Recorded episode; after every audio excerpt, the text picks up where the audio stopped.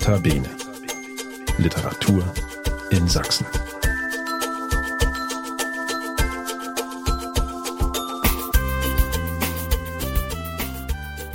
Hallo, das ist der Podcast des Sächsischen Literaturrates. Wir sind der Dachverband sächsischer Literaturvereine und Institutionen und wir wollen die Literaturszene in Sachsen hörbar machen. Mein Name ist Bettina Ballchef und heute bin ich mit Grit Lemke verabredet. Sie ist Autorin, Filmemacherin, Filmkuratorin und Ethnologin. Geboren wurde sie 1965 in Spremberg in der Lausitz. Aufgewachsen ist sie in Hoyerswerda und von dieser Stadt und ihren Menschen handelt ihr Buch Kinder von Heu, Freiheit, Glück und Terror. Terror.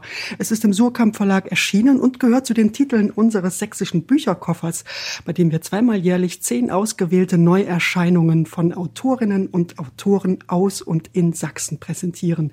Herzlich willkommen beim Podcast Nota Bene, Grit Lemke. Hallo. Grit Lemke, ich habe es gerade gesagt, im sächsischen Bücherkoffer liegen Bücher von Autorinnen und Autoren aus und in Sachsen. Sie gehören zu der Kategorie aus Sachsen, denn Sie leben heute in Berlin. Sie sind aber Sachsen immer verbunden geblieben, denn auch nach ihrer Kindheit und Jugend in Hoyerswerda haben sie in Leipzig studiert und dort lange Jahre für die Doc-Filmwoche gearbeitet. Nun also ein dokumentarischer Roman, Kinder von Heu. Man würde ja erst mal denken, diese beiden Begriffe dokumentarisch und Roman, die würden sich widersprechen. Wie passen die denn bei Ihnen zusammen? Ja, also zunächst muss ich sagen, dass ich zwar meinen Hauptwohnsitz in Berlin habe, aber tatsächlich eigentlich jeden Sommer, ja, vom Frühjahr bis in Herbst, äh, die Zeit in Hoyerswerda verbringe also dort wirklich auch hin zurückgekehrt bin, weil ich glaube, sonst hätte ich das Buch auch gar nicht so schreiben können, wie ich es jetzt geschrieben habe. Und ich komme ja vom Dokumentarfilm eigentlich. Ne? Ich habe bei Doc Leipzig lange gearbeitet und mich wirklich eigentlich drei Jahrzehnte mit dokumentarischen Formen beschäftigt. Und ich würde sagen, also wenn mein Buch ein Film wäre, wäre es ein Dokumentarfilm. Das heißt keine Dokumentation, aber eben auch kein, keine Fiktion. Und mir war das wichtig, auf diesen Unterschied hinzuweisen. Also es läuft zwar als Sachbuch auch bei Surkamp, weil eben das Verlagswesen so organisiert ist, dass man in irgendeine Schublade rein muss. Aber mir, mir war es wichtig, darauf hinzuweisen, dass es eine künstlerische dokumentarische Form ist. Es ist kein Journalismus, es ist keine Reportage, es ist ein radikal subjektiver Zugriff. Ähm, es gibt eine Erzählstimme, das ist ein Wir in dem Fall, aber es ist eben auch wirklich so eine literarische Stimme, es ist ein sehr fluides Wir. Ähm, es gibt eine Gruppe sozusagen handelnder Personen, die wir eigentlich wie in so einem Entwicklungsroman von ihrer Kindheit bis in die Gegenwart begleiten. Also das Buch, ich würde schon stark darauf bestehen, dass es viele Merkmale eines Romans hat. Aber natürlich ist es ein Hybrid. Und dokumentarisch ist es insofern, weil wirklich nichts ausgedacht ist, sondern es ist alles irgendwie passiert. Es gibt viele O-Töne in dem Buch. Insofern ist es schon dokumentarisch, aber ich bestehe schon auf dem Kunstcharakter. Jetzt haben Sie selber gerade schon gesagt, das äh, Buch ist in einer Wir-Form geschrieben und diese literarische Form des Memoirs, die ist ja gerade sehr populär. Da sagt der Autor, die Autorin ja meistens ich. Sie haben sich aber wohl bewusst auch für dieses Wir entschieden. Warum? Ich kann gar nicht sagen, dass ich mich entschieden habe. Es ging nicht anders. Also äh, ich habe tatsächlich mal schon vor langer Zeit angefangen gehabt, das waren so die, das sind das, was jetzt im Buch auch tatsächlich am Anfang steht, diese Kindheitserinnerung, die hatte ich irgendwann einfach mal aufgeschrieben.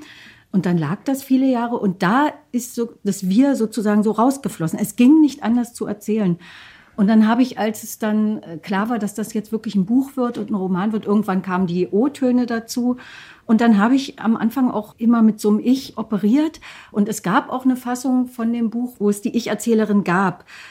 Und das hat einfach nicht funktioniert. Die stand da wie so ein Fremdkörper drin, tatsächlich.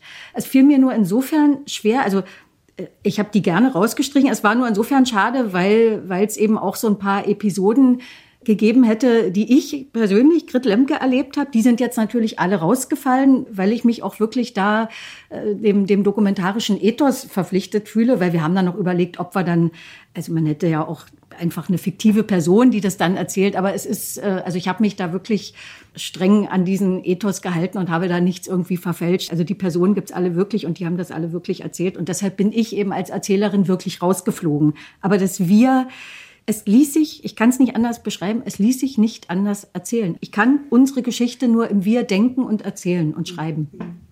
Und im Titel ist ja die Mehrzahl schon enthalten, die Kinder von Heu. Und am Anfang Ihres Buches beschreiben Sie Hoyerswerda quasi als ein Kinderparadies. Da heißt es unter anderem, es gibt eine zweite Stadt, die Stadt der Kinder von Heu. Sie lebt im Untergrund. Was meinen Sie denn damit, mit diesem Untergrund? Also der Untergrund hat sich beim Schreiben dann so ein bisschen als Motiv immer mehr herausgeschält. Dieser Untergrund zieht sich auch tatsächlich durchs ganze Buch. Das ist mir dann aber so beim Schreiben bewusst geworden. Das eine ist, dass wir schon als Kinder, also es war wirklich ein Kinderparadies, es war eine riesige Freiheit, auf dieser großen Baustelle aufzuwachsen. Die Erwachsenen mit sonst was beschäftigt, müssen nach Schwarze Pumpe fahren, müssen sich qualifizieren, müssen Subotnik machen, müssen Partys machen. Und wir Kinder waren eigentlich, sind da, also von klein auf, sobald man laufen konnte, ist man diesem Kinderkollektiv anvertraut worden. Und dann ist man mit denen da durch die Wildnis gezogen, die es eben auch wirklich war. Äh, und dann haben wirklich auch alle, mit denen ich gesprochen habe, berichtet, wie man als Kind äh, durch die Tunnel der Baustellen, also da wurde das Stadtzentrum damals gerade gebaut und da waren wahrscheinlich war das das, was dann später die die Keller wurden. Also es gab da Tunnel und das haben alle berichtet, das war das große Abenteuer, war wahrscheinlich streng verboten und total gefährlich, aber da sozusagen schon da im Untergrund irgendwas gebaut und eine Bude und eine Couch rein und sich da das erste Mal geküsst. So eine Geschichten werden da erzählt. Dann taucht immer wieder auf der Partykeller, den jede Hausgemeinschaft hatte. Auch das findet sich durchgehend bei allen Protagonisten. Dann äh, entsteht diese Clubkultur in Hoyerswerda. Ne? Also im Nachgang Brigade Feuerstein, Gerhard Gundermann, die ganze Truppe. Und die gründen dann den ersten, also es war ja nicht der erste Club, es gab schon den Krabbert Club vorher, der auch in einem Keller war, im, im Schlosskeller. Und dann äh, den berühmten FMP Club, auch ein Keller. Und da findet dann wirklich kultureller Untergrund statt. Also das, was man eher als Underground bezeichnen würde. Und da ist mir irgendwann aufgefallen, es gibt eben wirklich diese zweite Stadt und das ist ja die, die ich ein bisschen beschreibe und das ist eben die Stadt jenseits der sozialistischen Modellstadt, jenseits äh, dessen, was man vielleicht auch mit diesem Plattenbau verbindet. Also es ist ja dann immer die Rede von Tristesse und Grau, was wir gar nicht so empfunden haben. Aber es gibt eben die zweite Stadt und die machen die Leute von Heu selber und die ist im Untergrund. Ja, die ist im Untergrund, wenn die Kinder in den Tunneln spielen. Das ist das Kinderparadies, aber Sie haben es gerade auch schon beschrieben. Es ist auf eine Art auch ein Arbeiterparadies. So scheint es. Eine Stadt, wo man im Dreischichtbetrieb gemeinsam schuftet, aber eben auch gemeinsam feiert und durchaus auch stolz ist, dazuzugehören. Das kommt in dem Buch auch immer wieder raus. Hm, könnte man sagen, dass an dem südlichen Rand der DDR möglicherweise der Sozialismus verwirklicht war, der woanders nur propagiert wurde? Ist das so eine utopische Idee gewesen, die zumindest ein paar Jahre eingehalten hat? Also bei der utopischen Idee würde ich total mitgehen und die versuche ich ja auch zu beschreiben. Also dass man wirklich, das ist ja das, was, was ganz oft so schief läuft, dass man die DDR von ihrem Ende her erzählt. Das ist ja das, was Hans Mayer gesagt hat. Man darf die DDR nicht von ihrem Ende her erzählen. Und ich versuche eben diesen Aufbruch zu erzählen. Und da ist ganz klar die utopische Idee. Die stand natürlich nicht oben drüber. Das Wort Utopie haben wir damals wahrscheinlich gar nicht gekannt. Ne? Aber das war schon diese Idee, das wird jetzt hier alles ganz schön. Ne? Und äh, die Zukunft war immer irgendwie anwesend. Also wir sind ja auch in so, in so einer ganz bestimmten Bilderwelt groß geworden. Ne? Also das war alles unfertig, aber was eben immer da war, war, war diese Kunst, von der wir umgeben waren und diese Kosmonauten auf den Mosaiken im öffentlichen Raum und die Raketen auf den Spielplätzen und das Planetarium, was gebaut wurde für die Kinder der Stadt. Also da war schon auch ein großer Zukunftsglaube, ein Fortschrittsglaube. Aber was ich auch beschreibe, ist ja auch, wie dieser Glaube sich immer mehr verliert und wie die Zukunft immer mehr verschwindet. Davon handelt ja auch das Buch, äh, das Verschwinden der Zukunft. Und deshalb würde ich dann sagen, nee, dieser schöne Sozialismus, der hat sich eben auch dort in Hoyerswerda eben gerade nicht verwirklicht. Und das war ja die große Enttäuschung, die immer greifbarer wurde. Und die Kinder von Heu, um die es in dem Buch geht, sind eben wirklich eine Gruppe von Leuten, im Prinzip mein Freundeskreis, die dann eben auch so subkulturell tätig werden. Und dieser Kreis von Leuten hat sich dann auch irgendwann von dieser Idee des Realsozialismus äh, verabschiedet. Also indem, indem man in so eine Art inneres äh, dadaistisches Exil ging oder so und dann eben irgendwelche Kunstaktionen gemacht hat. Und da ging es immer darum, Sinn zu zerstören. Also ne, nicht, wir, wir, stellen jetzt hier Sinn her, was zum Beispiel ja bei, bei Gerhard Gundermann und dieser Singebewegung, da ging es ja immer darum, Sinn herzustellen. Und bei uns, eine Generation später, also man hat eben gesehen, das funktioniert hier nicht. Und da ging es darum, den Sinn jetzt zu zertrümmern, ne? weil sich es eben nicht hergestellt hat. Ja, vielleicht habe ich auch das falsche Wort benutzt. Vielleicht dürfte man gar nicht Sozialismus sagen, sondern das äh, so verpönte Diktatur des Proletariats, denn es war eine Arbeiterstadt. Also der, die Arbeiter haben, haben das Leben bestimmt. Es war eine komplette Arbeiterstadt und eben auch in dem Sinne natürlich eine sehr nivellierte Gesellschaft. Man könnte auch sagen egalitär. Gleichheit war schon das Prinzip schon alleine dadurch, dass man eben in diesen, also heute ist ja, verbindet sich ja, wenn man sagt Platte, haben wir ja auch nicht Platte gesagt, bei uns hieß es ja Neubau, dann verbindet sich ja schon damit eine bestimmte Vorstellung vom sozialen Status äh, der Bewohner dieser Häuser. Das war ja bei uns nicht so. Bei uns hat wirklich der Maschinist aus Pumpe, der hat neben dem Oberarzt gewohnt, äh, neben der Krankenschwester, neben, was weiß ich, dem Lehrer. Das war, insofern man in der DDR überhaupt von einer sozialen Durchmischung sprechen kann, aber es gab natürlich eine Intelligenz, äh, aber die haben sozusagen alle zusammengelebt und in Hoyerswerda hieß die Intelligenz auch immer technische Intelligenz. Das finde ich auch immer so schön. es gab den Club der technischen Intelligenz, da haben die sich eben auch mit Kunst beschäftigt und so, aber es hieß eben technische Intelligenz. Das war schon insofern tatsächlich eine Gleichheit.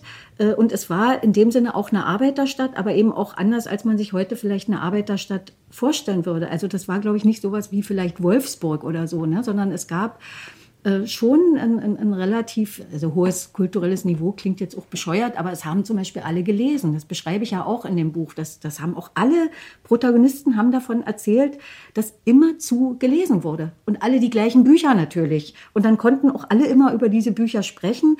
Und es gab in jeder Schule eine Schulbibliothek und da saß eine ausgebildete Bibliothekarin den ganzen Tag drin. Das muss man sich auch mal vorstellen, was da dieser Staat für diese Arbeiterkinder gemacht hat. Ne? Oder es gab diese, diese Oberschule 16, aus der auch dann äh, Gerhard Gundermann hervorging, oder ich weiß gar nicht, vielleicht war es auch die 15, aber jedenfalls, wo es diese berühmte Musiklehrerin gab, Frau Söhnel, die sich eben in den Kopf gesetzt hatte, dass bei ihr jedes Kind Gitarre lernen kann. Und dann haben dort reihenweise die Kinder, im Arbeiterkinder Gitarre gelernt. Das wäre heute auch unvorstellbar. Das müsste man mal jemandem in Wolfsburg erzählen, ja. Also schon eine Arbeiterstadt komplett, die im Rhythmus dieser Schichtbusse funktioniert oder eben im Winter, wenn es kalt ist, dann ist Winterkampf, dann ist die gesamte Stadt auf Winterkampf eingestellt, alle im Ausnahmezustand, auch immer Stromausfall, also schon eine sehr spezifische Arbeiterstadt, aber eben mit einem sehr spezifischen, auch kulturellen Hintergrund. Genau, diesen äh, kulturellen Hintergrund würde ich gerne noch mal ein bisschen genauer beleuchten. Und zwar, wenn wir noch mal kurz bei der Literatur bleiben, die Sie ja gerade schon angesprochen haben. Also Brigitte Reimanns Roman, Franziska Linkerhand spielt in Hoyerswerda, Heiner Müller kam zu Besuch. Der Jugendclub der FDJ war nach dem äh, Strittmatter-Roman Laden mhm. benannt. Ja, können Sie vielleicht mal von sich selber noch mal erzählen, welche Bücher für Sie eine Rolle gespielt haben und ob eventuell damals auch schon dieser Gedanke da war, auch irgendwann selber mal schreiben zu wollen, weil erst muss man lesen, bevor man selber schreiben will. War das da schon angelegt? Also ich habe tatsächlich als Kind schon geschrieben. Es gab äh, einen Zirkel schreibender Schüler im Jugendclubhaus. Also es gab auch so eine Schriftstellerin, also es gab mehrere Schriftsteller, die auch in Hoyerswerda gelebt haben. Und dann gab es eben, es gab auch zurückgeschreibende Arbeiter und sowas. Äh, und da habe ich schon als Kind tatsächlich angefangen zu schreiben. Also ich habe eigentlich immer geschrieben, habe dann auch irgendwelche Kinderliteraturwettbewerbe gewonnen. Ich habe mal einen DDR-Wettbewerb für die, also wir haben dann immer so Werbetexte geschrieben fürs Zentrum Warenhaus zum Beispiel. Und da bin ich mal DDR-Meisterin mit so einem Werbespruch geworden. Also sowas können Sie sich erinnern, wie der lautete? Auf dem Wasser schwimmt der Atze und zwar auf der Luftmatratze. Bunt ist sie und leuchtet munter und der Atze geht nicht unter. Super. Toller Spruch, kann man heute immer noch einsetzen. Krass, damit, genau, da habe ich irgendeinen Preis gekriegt. Also insofern, ich habe immer geschrieben. Und ich glaube tatsächlich, dass in diesem Zirkel, da hat man schon auch so ein paar Grundlagen äh, gelernt, die ich jetzt auch bei dem Schreiben des Buches immer noch angewendet habe. Zum Beispiel, dass man immer genau beobachten muss. Ne? oder was eine Metapher ist, wie man, also wie man Dinge beschreibt. Wir haben da einfach auch so, so, so spielerische Übungen gemacht. Ne? Genau, also das habe ich eigentlich mein Leben lang gemacht. Ich war ja dann später auch beim Poetenseminar der FDJ und habe da auch manchmal irgendwelche Preise gekriegt und so. Also immer eigentlich geschrieben. Dann habe ich viele Jahre eher so journalistisch geschrieben und nicht mehr literarisch, weil ich eben irgendwann gemerkt habe, dass die Fiktion einfach auch gar nicht mein Genre ist. Ähm, und ich glaube, jetzt mit diesem dokumentarischen Roman habe ich ganz gut zu meiner Form gefunden, dass ich eben schreiben kann. Aber wenn Sie fragen, welche Bücher wir gelesen haben, na klar, die, die, die klassischen DDR-Kinderbücher erstmal alle, ne, angefangen von Alfons Zitterbacke, Otto Dommer, Lüttmatten und die Weiße Muschel und äh, die gesamten Ofin, äh, die Zauberer der Smaragdenstadt, alles sowas, alles gelesen. Bei der Feuerwehr wird der Kaffee kalt. Das war immer das begehrteste Buch in Hoyerswerda. Das war immer ausgeliehen in der Kinderbibliothek. Oder ich erzähle ja auch im Buch zum Beispiel die Geschichte, das doppelte Lottchen. Das war eben, da gab es irgendwie ein Exemplar in der Kreisbibliothek. Das war utopisch, da ranzukommen. Und dann hatte es eben eine befreundete Familie mal ergattert und dann wurde das abgeschrieben. Jedes Kind hat eine Seite abgeschrieben. Also so, so haben die Hoyerswerda Literatur geliebt, ja. Also das ist ja auch ein Ding, wenn man so ein fettes Buch da abschreibt, ne? Wurde gemacht und dann später naja, DDR-Literatur war klar, war wichtig für uns. Also Christa Wolf und sowas, Volker Braun, die neuen Bücher, die hat man immer sich besorgt und verschlungen geradezu. Aber dann auch, klar, irgendwann entdeckt man Charles Bukowski, aber auch Bulgakov. Also die Russen waren ganz wichtig. Dann äh, irgendwann haben wir die Grüne Gans entdeckt von der, äh, der polnischer Dramatiker also auch sowas haben wir viel gelesen. Und irgendwann ging das dann wirklich los mit den ganzen Dadaisten, Expressionisten. Ne? Also das hat man irgendwann verschlungen und sich dann auch eher dahin orientiert. Und ähm, klar, Brigitte Reimann war natürlich wichtig für uns. Und wir haben das, konnten das auch total nachvollziehen, ihre Klagen über diese für sie seelenlose Retortenstadt. Aber für uns war es eben keine seelenlose Retortenstadt interessanterweise in der Schule nie was von Brigitte Reimann gehört, wie das so war. Aber das wurde in der Stadt auch rumgereicht. Das, also sie war auch so eine legendäre Figur, über die noch heute geredet wird in Hoyerswerda, wie die sich da aufgeführt hat und immer laute Musik und immer die Männer. Also, ne, also so eine bunte Gestalt war sie. Und dann natürlich sowas wie der Laden. Strittmatter war schon auch total wichtig für uns. Und Strittmatter ist wirklich auch bei meinem Buch eine Referenz für mich gewesen, weil der sich eben zum Beispiel getraut hat, in dieser Lausitzer Mundart zu schreiben, was ich ja auch gemacht habe und was, was vielen auch nicht gefallen hat. Aber dann habe ich gedacht, gut, den Strittmatter, der hat dafür auch Drescher eingesteckt. Ähm, aber der Laden wäre eben nicht der Laden, wenn der auf Hochdeutsch geschrieben wäre. Und Dresche ist Dresche, das kann man auch nicht anders ausdrücken. Ja, genau. Eben, ja. Und dann muss man die eben einstecken und ja, genau. Aber noch wichtiger, oder kann man vielleicht gar nicht werten. Also mindestens genauso wichtig war in Hoyerswerda die Musik. Sie haben es gerade auch schon angedeutet mit dem Single-Club bei Frau Söhnel und mhm. den Gitarrenstunden. Sie schreiben auch mal den schönen Satz, Musik ist in Heu so unentrinnbar wie der Schichtbus. Ja. Ein sehr schöner Satz. Ja. Wie sah denn Ihre persönliche musikalische Karriere aus, die Sie neben der literarischen Karriere wahrscheinlich auch verfolgt haben und zwangsläufig in dieser ja. Stadt? Also es waren alle in irgendeiner äh, Sport Gemeinschaft. Wir, wir, saßen jetzt im Sommer mal auf dem Marktplatz mit so einer großen Runde und dann kam irgendwie die Rede auf BSG-Aktivist Schwarze Pumpe. Und dann äh, hat irgendjemand gesagt, ich wette, dass jeder hier am Tisch bei BSG Aktivist war. Und tatsächlich war es so. Es hat jeder irgendeinen Sport gemacht und es hat auch, glaube ich, jeder Musik gemacht. Ich war im Schulchor und habe dann auch so eine, so eine Gesangsausbildung tatsächlich eine Zeit lang gemacht an der, an der Musikschule. Es gab einen legendären Fanfarenzug, die wurden dann auch mal später deutscher Meister oder ich glaube sogar Weltmeister oder sowas. Hat sich jetzt auch alles aufgelöst. In der DDR gab es für alles Wettbewerbe, sogar für den Fanfarenzug. Für alles und unser Fanfarenzug war eben der allerbeste und die, war, die waren auch sehr beliebt. Die sind dann immer aufgelaufen, wenn irgendwelche Stadtfeste waren und so.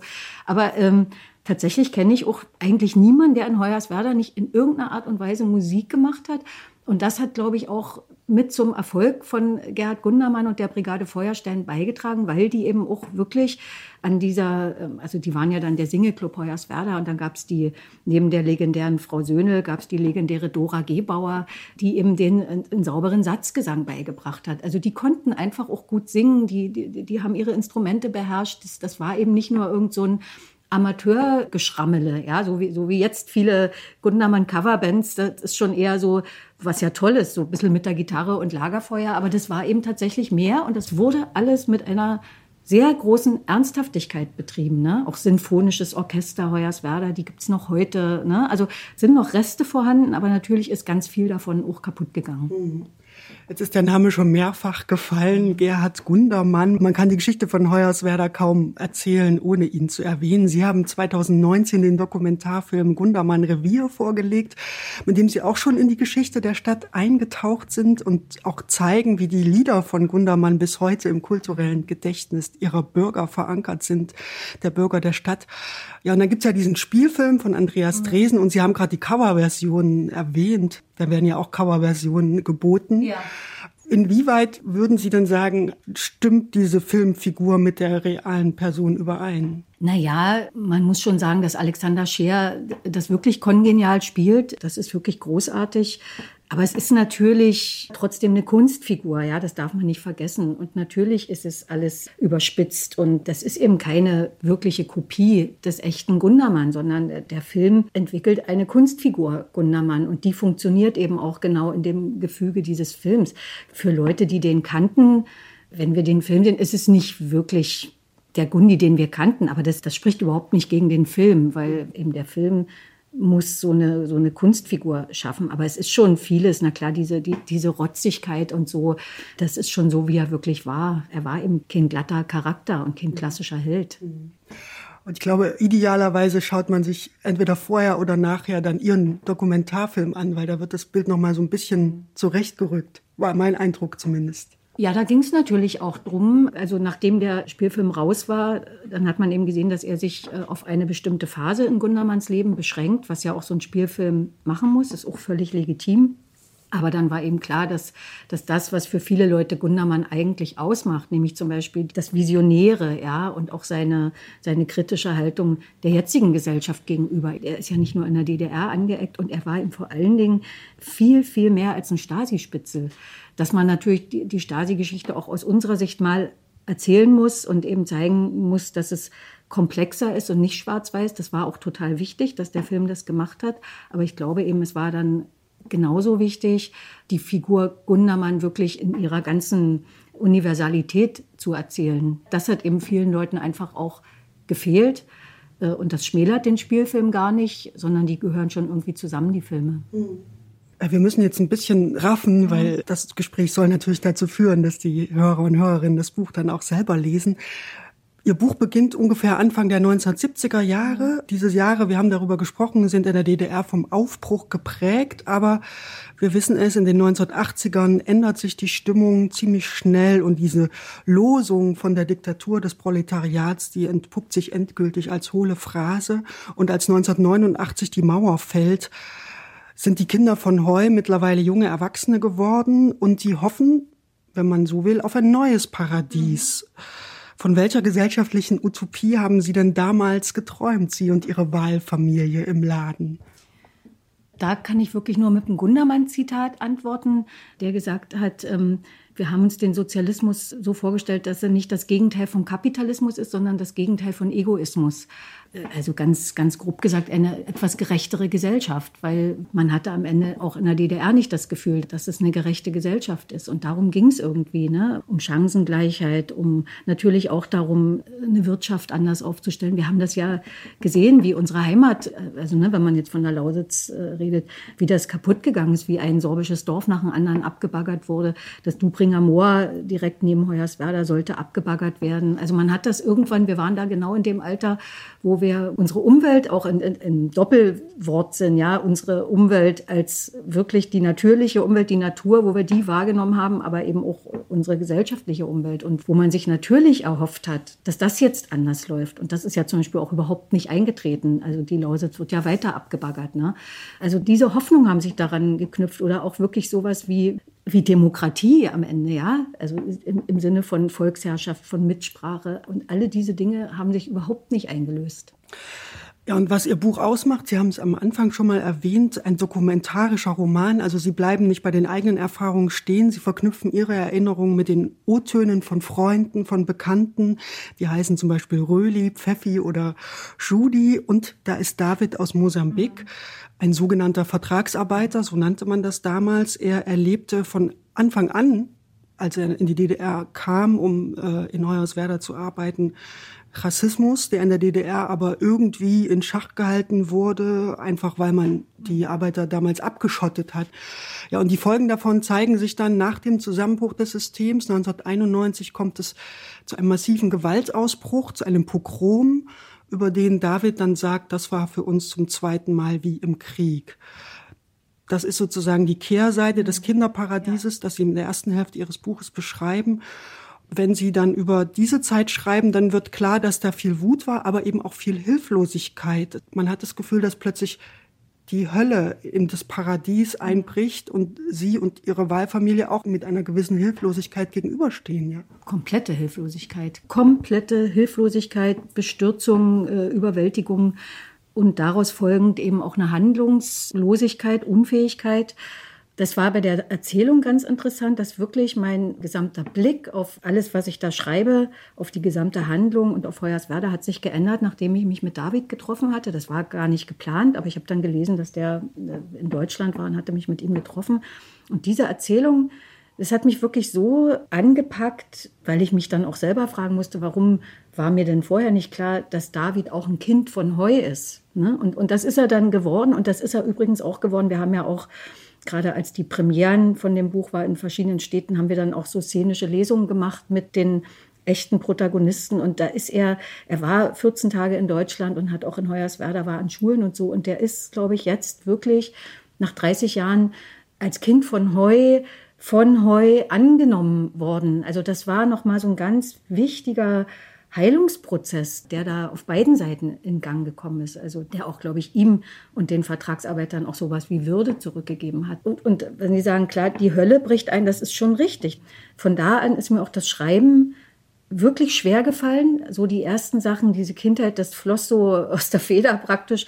Und dann wusste ich aber, jetzt kommt dieser Brocken, dieses Pogrom. Und das war zum Beispiel auch was, wo wir im Freundeskreis nie drüber gesprochen hatten. Und in Hoyerswerda ist da nie richtig drüber gesprochen worden. Und dann kam eben auch nochmal dieser, dieser ganze Terror. Das ist ja auch im Untertitel des Buches Freiheit, Glück und Terror. Und da bricht wirklich der Terror in unser Leben ein. Und das war eben, das sagt einer der Protagonisten, der Röli sagt das im Buch, dass diese Angriffe von den Nazis, denen wir dann ausgesetzt waren, das war wie Terror. Das ging ganz schnell, die kamen, das war eine Sache von Sekunden haben alles, was da war, zusammengeschlagen, Leute krankenhausreif geschlagen. Später ist ja auch noch jemand ermordet worden.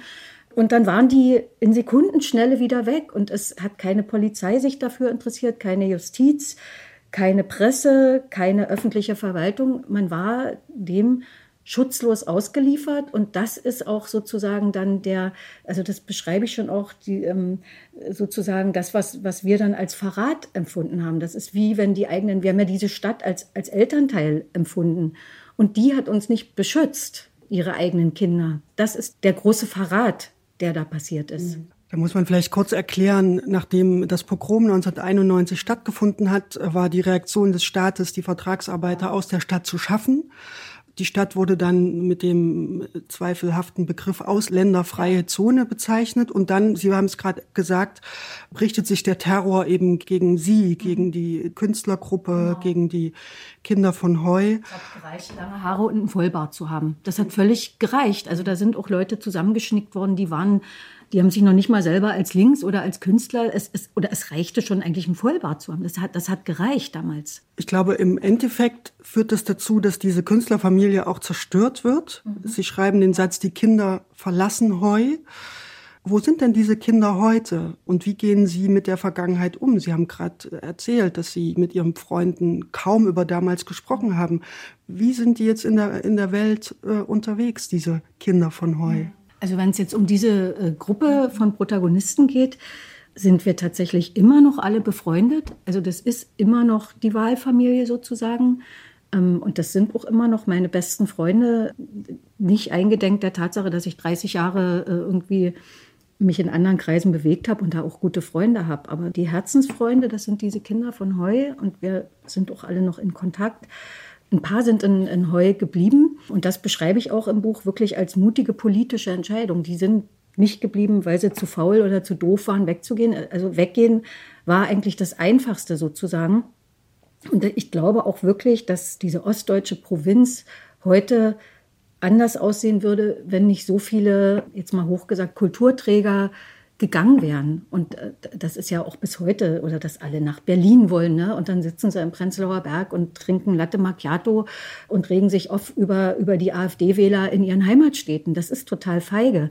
Und es gibt eben wirklich welche, die sind in Heu geblieben und haben dort unglaublich mühsam aus den Trümmern, aus der ganzen Lethargie, die sich über die Stadt gelegt hatte und aus einer Kulturszene, die mehr oder weniger komplett zum Erliegen gekommen war, haben die wieder was aufgebaut.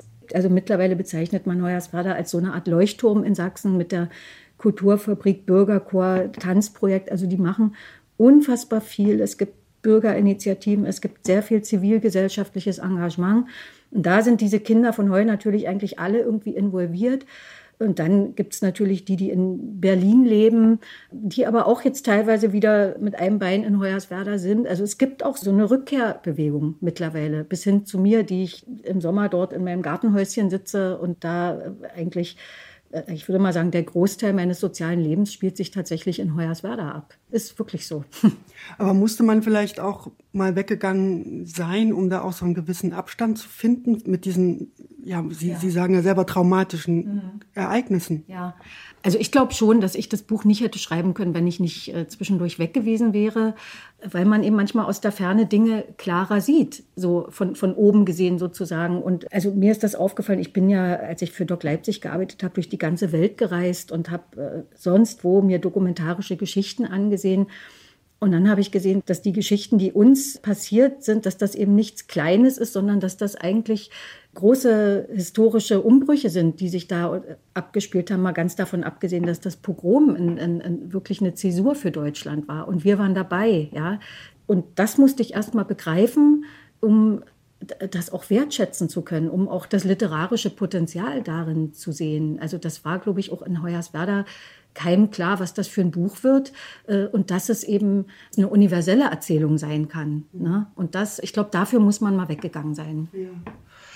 Ja, Sie haben es gerade selber schon gesagt, das Pogrom, das war eine Zäsur, nach der eigentlich nichts mehr so war wie vorher. Trotzdem musste es ja irgendwie weitergehen. Die Menschen mussten mit dem gesellschaftlichen Umbruch umgehen. Und diese Zäsur, die frisst sich wie ein unbesprochenes Trauma eigentlich in die Seelen der Menschen, die nicht nur also nicht nur der angegriffenen Vertragsarbeiter, sondern eben auch der Zuschauer mhm. und der Einwohner von Hoyerswerda. Wenn Sie heute in der Stadt unterwegs sind, wie wirkt denn dieses Trauma nach? Welche Spuren finden Sie da noch? Also das Trauma ist ja, ist ja noch größer. Natürlich, das Pogrom ist ein mhm. Trauma. Die darauf folgende Stigmatisierung der Stadt ist ein riesiges Trauma. Ich würde aber sagen, das größte Trauma ist, was dort in den frühen 90ern, wie, wie, wie eine gesamte Struktur wirklich von heute auf morgen in einer Wahnsinnsgeschwindigkeit einfach wegbricht.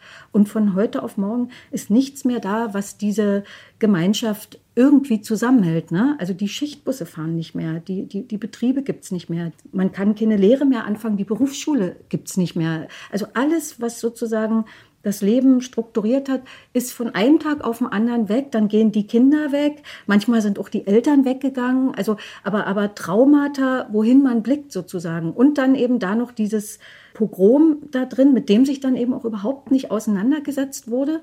Wenn man jetzt fragt, was sind die Spuren dessen, da, da muss ich sagen, die, die waren eben, wie eben so ein Trauma auch in der Psychologie wirkt, das, das wird verdrängt, aber es ist eben nicht weg. Und das hat sich jetzt wir haben jetzt im letzten Jahr da so ein Gedenkwochenende gemacht äh, aus Anlass des 30. Jahrestags des Pogroms und da kam auch das Buch raus und dann hatte ich eben durch die Arbeit an dem Buch, hatte ich dann irgendwie gesagt, Leute, wir müssen jetzt mal uns mit den Opfern hier beschäftigen. Und da haben sich sofort alle Türen in Hoyerswerda geöffnet. Der Bürgermeister, neuer Bürgermeister als der, den wir davor hatten, diese bürgerschaftlichen Initiativen, die haben das alle sofort als ihre Idee angenommen. Und dann wurden eben die Mosambikaner eingeladen. Und dann gab es zum Beispiel eine Videobotschaft der Bürger von Hoyerswerda nach Mosambik. Ja, dann hat die Stadt sich entschuldigt bei denen. Und dann haben wir Veranstaltungen gehabt, wo Leute aufgestanden sind und nach 30 Jahren das erste Mal erzählt haben, wie sie damals am Fenster standen und das gesehen haben und vor, vor Schock gelähmt waren und nichts machen konnten.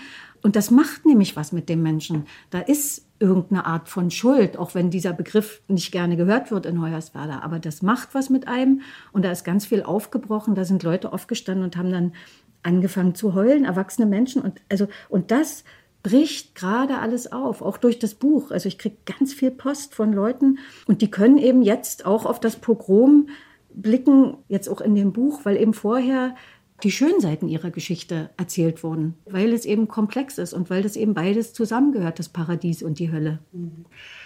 Ja, ich glaube, das ist auch die Kraft der Literatur, die sowas erreichen kann, dass man sozusagen in die Geschichte eintaucht und da diese Gefühle auch freisetzen kann. Und Sie haben gerade beschrieben, die Traumata sind sehr vielschichtig und unterschiedlich. Und trotzdem, wenn man es jetzt mal auf den gesamten Osten ein bisschen hochrechnet, in den Köpfen ist dann eben diese Zäsur, dieses Pogrom, das wird mit Hoyerswerda ja. verbunden und es wird im Zweifelsfall auch mit dem ganzen Osten so verbunden. Was damals passiert ist, bestimmt die Wahrnehmung auf eine ja. Art des Ostens, die natürlich voller Klischees ist, ja. alles in rechts oder mindestens weltfremd, fremd und schwer erziehbar vor allem. Schwer erziehbar, ja. Nicht Warum haben wir das nicht geschafft, uns in 30 Jahren davon zu befreien? Haben Sie da mal Ursachenforschung betrieben? Hat das eine vielleicht auch mit dem anderen zu tun? Uns zu befreien von diesem Denkmuster, wie wir zu sein haben, na klar, das ist ja dann irgendwie wie eine sich selbst erfüllende Prophezeiung. So funktioniert das ja. Also wenn ich einem Kind jahrelang erzähle, dass es störrisch ist und sowieso ein bisschen doof und so, dann, dann wird das Kind am Ende sich genauso benehmen. Das, also das ist ja geradezu zwangsläufig. Das Problem ist eben, glaube ich, dieser Blick des Westens, der eben zum Beispiel, wenn auch in den Medien, wenn Deutschland gesagt wird, dann ist immer nur Westdeutschland gemeint. Dann wird zum Beispiel gesagt, die deutschen Frauen durften nicht wählen und dann durften sie nicht arbeiten. Und das stimmt eben nur für eine Hälfte. Oder wenn gesagt wird, der Holocaust wurde im deutschen Fernsehen nicht oder erst ab einem bestimmten Zeitpunkt aufgearbeitet, dann stimmt es nicht, weil in der DDR gab es zum Beispiel einen Film wie Jakob der Lügner. Also immer, wenn irgendeine Behauptung ist, kann man die, man könnte fast immer sagen, Moment mal, das stimmt ja nicht. Und genauso meint der Westen, wenn er Europa sagt, dann meint er nicht, was weiß ich, Warschau und Kiew und äh, Bratislava, sondern dann ist Paris, London und äh, Barcelona gemeint. Und das ist so tief verwurzelt. Ne? Und dann eben auch das, was als demokratisch gilt. Wenn gesagt wird, der Osten ist nicht demokratiefähig, dann ist das natürlich eine Frechheit, wenn das eine Gesellschaft sagt, die 70 Jahre keine Art von sozialer Bewegung, mal abgesehen von den 68ern, aber die nichts in der Art hervorgebracht hat. Und der Osten hat Kraft der Straße sozusagen und der, der Menschen einen absolut radikalen Systemwechsel zustande gebracht. Und dieser Osten muss sich sagen lassen, er sei nicht demokratiefähig. Bis hin auch sowas wie Pegida, ist eine soziale Bewegung, wo Leute sich von unten organisiert haben, wie auch immer man das findet, was die da politisch machen. Aber zu sagen, diese Leute wären nicht demokratiefähig, nur weil mir das nicht gefällt, was die da ablassen, das ist total zynisch. Und dieser zynische Blick ist es, glaube ich, der genau diese Gräben auch immer weiter vertieft, weil irgendwann der Osten das begriffen hat, dass es vielleicht nicht an uns liegt, sondern an dem Blick auf uns. Mhm. Ja, und umso wichtiger ist es, dass solche Bücher erscheinen, so wie Ihres. Und in unserem sächsischen Bücherkoffer sind auch die Titel von Daniela Krien, von Lukas Rietschel, von Angelika Klüssendorf, die eigentlich, wenn man die Bücher nebeneinander legt, alle sich mit dieser Vergangenheit und mit den Folgen dieser Geschichten beschäftigen. Und äh, ja, Grit Lemke, haben Sie vielen Dank für dieses Gespräch. Danke, hat Spaß gemacht. Und ich sag's noch mal, das Buch Kinder von Heu, Freiheit, Glück und Terror ist im Sukamp Verlag erschienen. Alle weiteren Informationen finden sich auch auf unserer Website und dort finden sich auch die weiteren Folgen von Notabene Literatur in Sachsen, dem Podcast des Sächsischen Literaturrates. Den kann man aber natürlich auch überall abonnieren, in allen möglichen Streamingdiensten. Einfach nach Notabene Literatur in Sachsen suchen, auf Folgen klicken und dann verpasst man keine der Ausgaben mehr. Mein Name ist Bettina Baltschew. Wir hören uns. Notabene Literatur in Sachsen.